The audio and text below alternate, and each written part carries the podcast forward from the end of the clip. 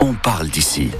6h30 sur France Bleu, chaleur pour aujourd'hui entre 16 et 18 degrés à noter pour cet après-midi, avec un soleil très voilé, un ciel gris ce matin dans la Vienne comme dans les Deux-Sèvres, météo complète à la fin de ce journal. Les infos avec vous, Manon Vautier-Cholet. Après le séisme du début du mois de juin dans les Deux-Sèvres, 164 communes sont dans le désarroi. Et tous les habitants avec, puisqu'elles ne seront pas reconnues en état de catastrophe naturelle malgré leur demande. La commission interministérielle a émis un avis défavorable en fin de semaine dernière et ça veut dire que les habitants concernés ne pourront pas se rapprocher de leurs assureurs pour être entièrement remboursés. Parmi elles, il y a Frontenay-Rouen-Rouen et son maire Olivier Poirot qui ne comprend pas. Moi, je pense que la, moindre des choses, c'est au moins d'avoir effectivement des études euh, qui montrent qu'il n'y a pas eu effectivement l'intensité euh, qu'on semble avoir ressentie. Mais par contre aussi expliquer pourquoi des communes bien plus éloignées, elles sont reconnues. C'est, l'incompréhension, elle vient de là. Qu'on un périmètre en disant, on s'arrête à EHPAD, on ne va pas plus loin. Mais alors pourquoi des communes plus éloignées? Moi, je pense à, à ma collègue maire de Coulon, qui n'est pas reconnue mais la commune, euh, effectivement, à quelques kilomètres plus éloignée, elle est reconnue. C'est au cas par cas, c'est euh, quels sont les éléments qui sont derrière, quelles sont les interventions qui ont eu lieu. Enfin, voilà, c'est cette incompréhension-là. C'est ça qui c'est ça qui met en colère. Il n'y a, pas d'objectivité. Et donc seulement 10 communes du département ont obtenu cette reconnaissance d'état de, catastrophe naturelle après le séisme du 16 juin dernier. Trois jours après la disparition d'Erwan à Montcoutan dans les Deux-Sèvres, les recherches se poursuivent pour le retrouver. Deux plongeurs ont commencé à sonder la Sèvre niortaise hier après-midi. Ils sont rejoints par d'autres professionnels de La Rochelle. Aujourd'hui, un drone a de nouveau survolé la zone, tout comme un hélicoptère, mais sans résultat pour le moment.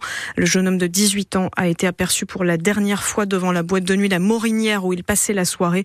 On vous a mis toutes les informations sur francebleu.fr. Les vols de voitures ont augmenté de 11% partout en France l'année dernière, selon les chiffres du groupe d'assureurs JIE Agros, avec euh, dans le top 3 des véhicules les plus volés, les Renault Clio, les Renault Mégane et les Peugeot 3008.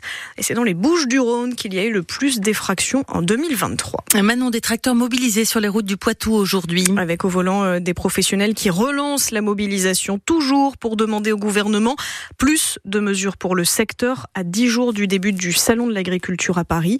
La Confédération paysanne de la Vienne et des Deux-Sèvres se donne rendez-vous à midi devant la Drave de Poitiers, la direction régionale de l'alimentation et de l'agriculture.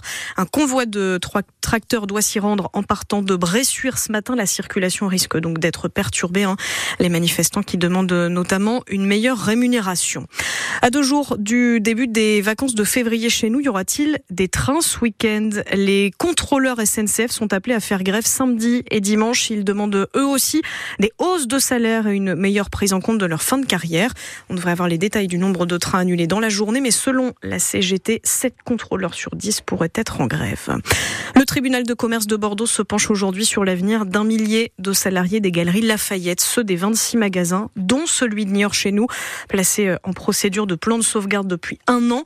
Ils sont détenus par Michel Ohaillon. Il a déjà fait faillite avec Camaillot ou encore Gosport et il pourrait basculer en redressement judiciaire.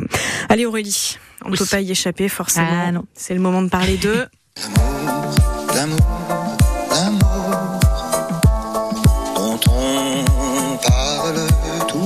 toujours et encore plus aujourd'hui parce que oui, c'est la Saint-Valentin.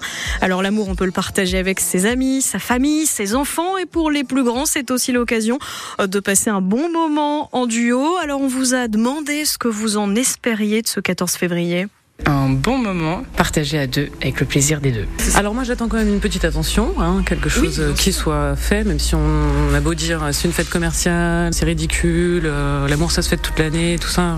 je pense que c'est important quand même de marquer le coup. Après euh, j'attends un moment, oui, de partage à deux quoi, romantique et coquin. Et eh bah ben, de bien faire l'amour.